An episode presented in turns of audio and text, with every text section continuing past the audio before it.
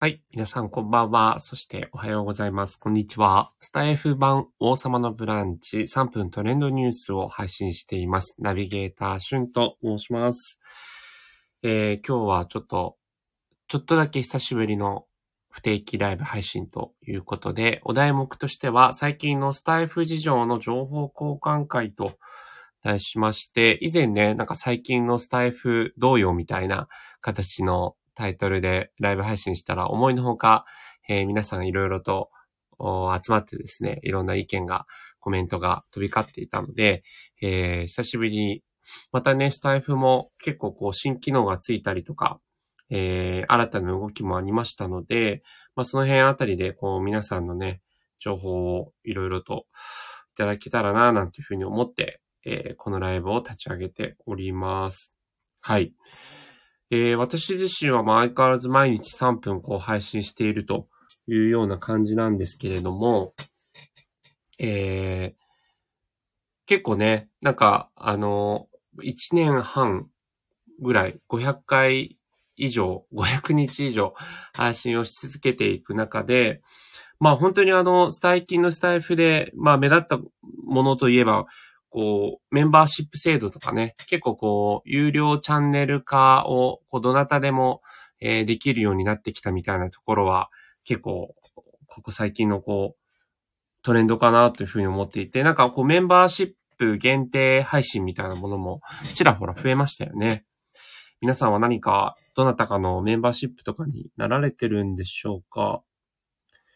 えー、スタイフの11月19日のツイッターによると、メンバーシップに登録する方法ということで、えーウェブからクレジットカードでね、メンバーシップ登録ができるということなんですけれども、結構そうですね、私がパッと見る限りだと、メンバーシップの月額制が、えー700円とか900円とか、えーそれぐらいのね、形で、えー値段設定されている方がいて、なんかあれ一度値段設定すると、もう、あの、値段変えることが今はできないというふうに聞いたので、どんな風な形でね、あの、皆さんメンバーシップの月額制決められてるのかな、なんていうふうに思うんですけど、まあ、そのスタイフ内のメンバーシップというやつだけではなくてね、あの、他のアプリとかツールを使って、まあ、このスタイフ内のこうコミュニティ作りにこう邁進されている方もいらっしゃるなという印象があります。はい。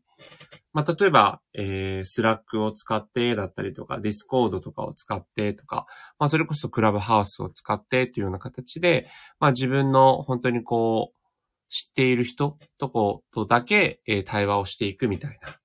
なんかそんなようなこうことを試みている人もいるなという印象があって、まあ私自身はなんかそういったのには特に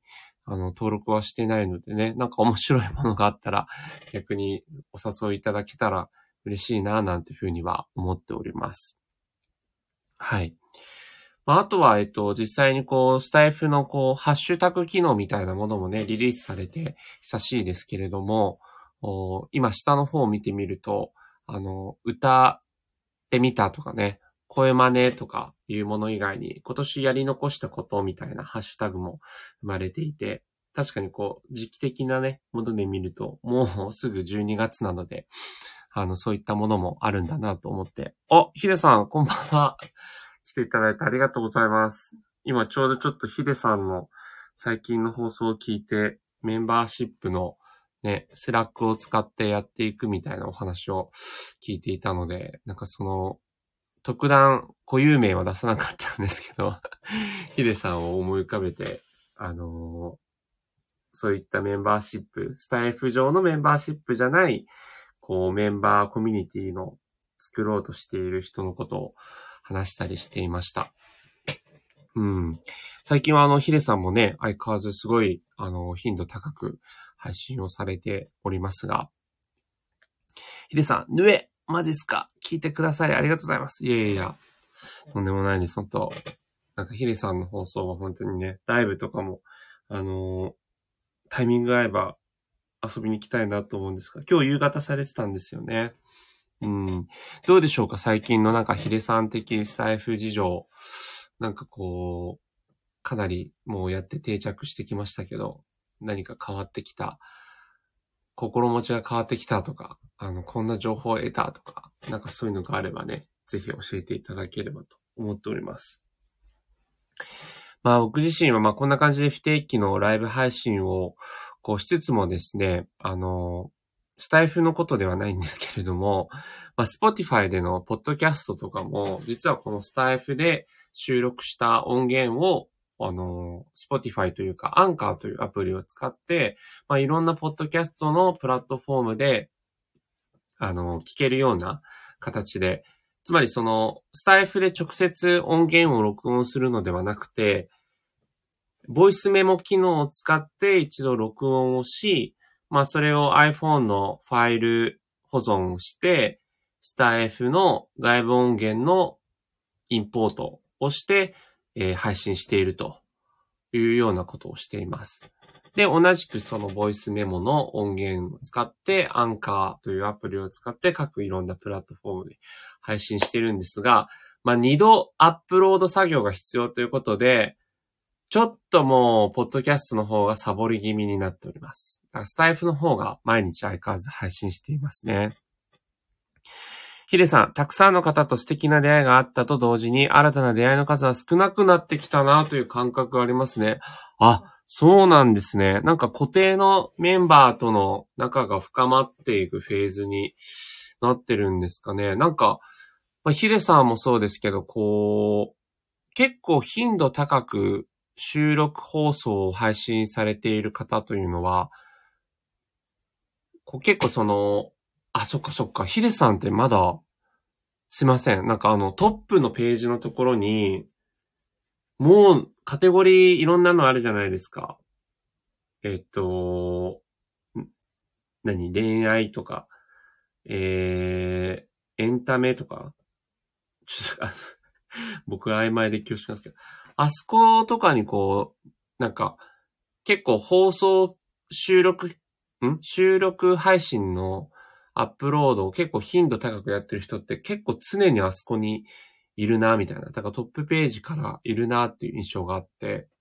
そうするとなんか本当にいろんな人にフォローされやすいんじゃないかな、なんて思いもあるので、どんどん新しい出会いが生まれてきそうな感じなんですけど、トップカテゴリーのところには、まだ載ってないんですね。あんだけやってるからもう載ってもいいのになと思うんですけど、あんだけ良質ないろんなコンテンツを配信されてて。うーん、まあ確かにそうです。僕自身は、なんか、そのトップカテゴリーの部分のところに、ありがたいことに未だにこう、乗らせていただくので、さ、さっきもですね、ネットフリックスの地獄が呼んでいるっていうドラマに関してを配信したんですね。で、そうすると、トップカテゴリーの、えっと、エン、カルチャーか。カルチャーのところに、えー、載ってますね。うん。で、やっぱこのトップページに載ると、結構目につき、つきやすいので、うん、まあ、そうですね。毎日じゃないんですけど、1日、その3日かな ?3 日に1度ぐらい1フォロワー増えるみたいなところがありますね。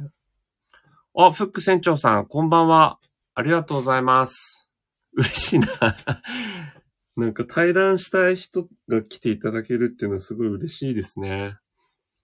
うん、まあでもヒデさんもフック船長さんも本当にあの、対談しましょうっつって、やるやる詐欺に終わってるんで、日程決めないとダメですね。こういうのは、本当に。まあそんな感じで私は、あの、フォロワーが、1、えっ、ー、と、3日に1人ぐらいこう増えるっていうような感じなんですよ。だからやっぱりこう、どちらかというと、どうしてもやっぱフォロワー、を増やしたいみたいな感じの方は、やっぱりこまめにこう気になるトピックス、タイトルをつけて、ライブ配信をしていったりとか、まあ、あとはこう他の方の放送を聞いていって、あのー、こまめにね、コメントしたりとかそういうのが必要にな、必要になってくるんじゃないかなと思うんですけども。フック船長さん、以前ツイッターでメッセージしてます。えすいません。私が完全に見逃してますね。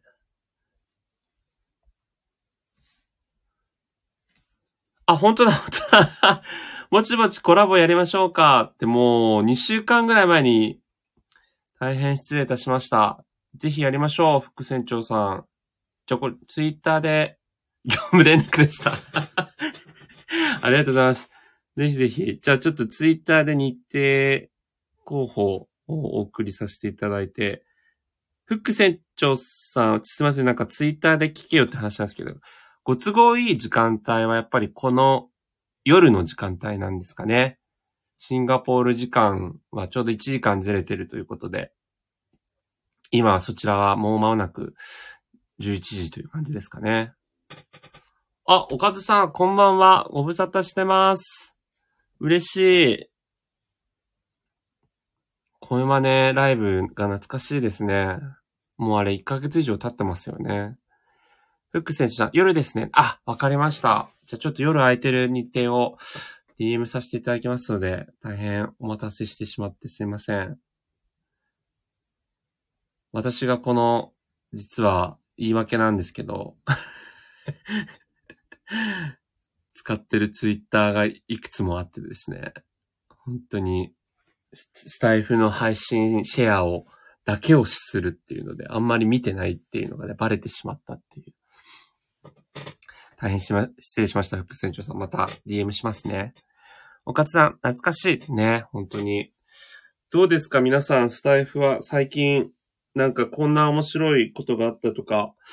えー、こんな風に使うようになってきたとか、何か変化はありますでしょうか？まあ僕は相変わらずネタを集めるのがですね、本当に大変で、あのー、スターバックスのフラペチーナとかが発売してくれた時はすごいいいんですよ。もう、速攻初日に飲みに行くってことを心に決めて、ともすれば、まあ、あのテイクアウトで、えー、フラペチーノを買ってお家で飲みつつ収録するみたいなね。ネタがもうその場でできるのがあれなんですけど、なかなか今、こう、エンターテイメントえー、グルメ等々でですね、まあ、日々いろんな新しいもの生まれてると思うんですけど、なんかネタ集めがやっぱ最近すごい困ってて、ネタ集めだけで20分ぐらいなんかネットし探したりとかしてますね。おかつさん、新たに瀬川栄子をやり始めました 素晴らしい。レパートリーが広いですね。U にしろ、なんか、瀬川栄子さんにしろ。ね田中邦衛さん。田中邦衛さんと瀬川栄子さんがまあ、大きく言ったら似てる部類なのかな。フック船長さん、トップのカテゴリーって今は誰でも表示されるようになりましてね。あ、そうなんですね。そっかそっか。じゃあ、すごい勘違いしてた。あのー、なんか選ばれた人しかトップのカテゴリーに出ないのかなと思ったら、そういうわけではなくて、もう各ジャンルで配信したら、それがもう出るようになったんですね。なるほど。確かにこれ今僕 iPad で収録してるんですけど、あの、さっき、今さっき配信したばかりの、えー、カルチャーの部分のところ が、もうだいぶ僕のやつ後ろの方に行くようになっちゃいましたね。うん。このライブやる直前に配信したんですけど、もうカルチャーの領域のとこで僕よりももう5本ぐらい新しい収録放送が配信されてるので、右にスクロールしていかないと自分のやつが出ないっていうのは、これはもうどなたでもトップのカテゴリーの各ジャンルに配信されるようになったということで。それはそれででもいいですよね。なんかこう新しい人が、あの、目につきやすいというか、うん。おかずさん、コラボ向きではないですね。9割聞き取れないです。あ、そうなんですね。それは確かにちょっと会話が成り立たないのはね、厳しいですね。うん。9割聞き取れないんだ。逆に、どんな感じなんだろうっていうね。すごい興味深いですけど。すごいですね。やっぱおかずさんのようにね、声真似とか、この下のトップページの下の方とかに行くとね、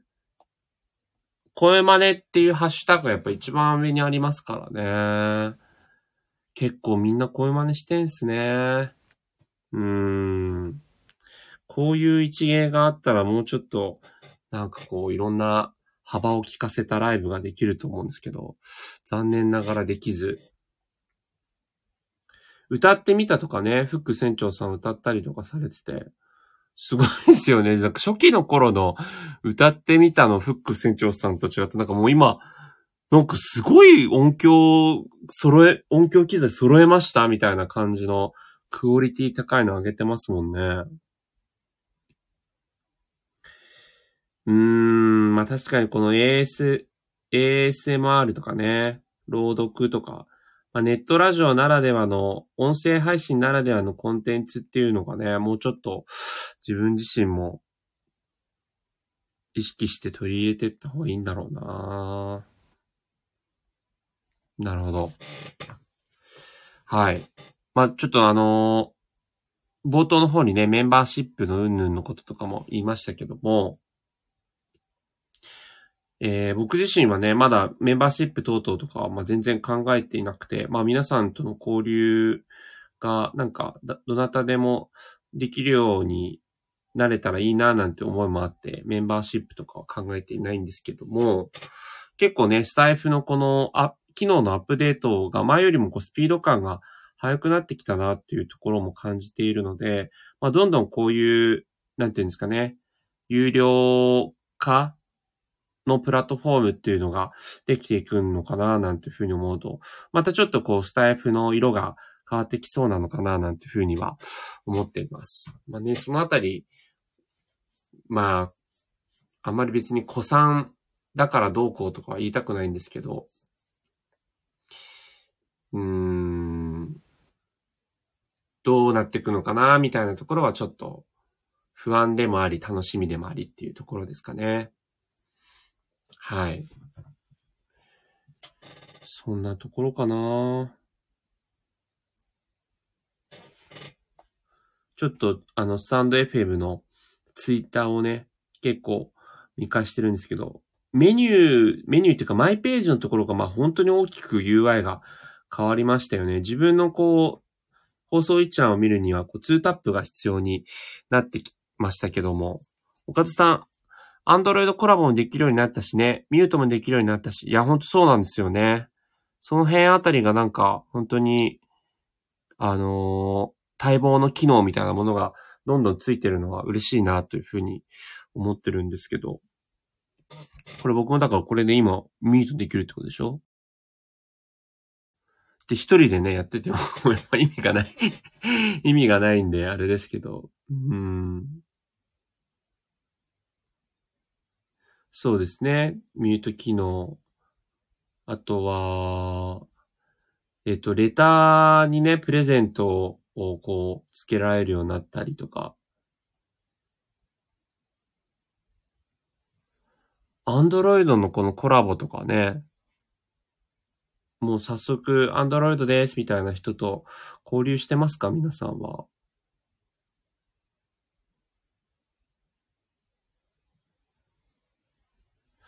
ああ、このヒマラヤのあれですね。えー、一部チャンネルとのコラボみたいなの9月なんですね。10月以降は移行することが決定しました。ヒマラヤの、は、あの、音声配信の人たちもこう結構移行された人はされてきてると思うんですけど、どうなんですかね？ヒマラヤやってましたみたいなチャンネルをまだ私拝見してなくて、えー、岡津さん、プレゼントの金額も低い金額できた。あ、なるほど、なるほど。だからちょっとこう投げ銭も、あれなんですね。あの、ハードル低くなったってとこですよね。岡津さん、今日はアンドロイドで聞いてます。あ、なるほど。じゃあ、アンドロイドライブもできちゃいますね。うん、これ本当に待望の機能だなと思って。やっぱりね、半数ぐらいシェアがある Android でライブのコラボできないというのは非常に不便だったので、待望の機能だなというところですが、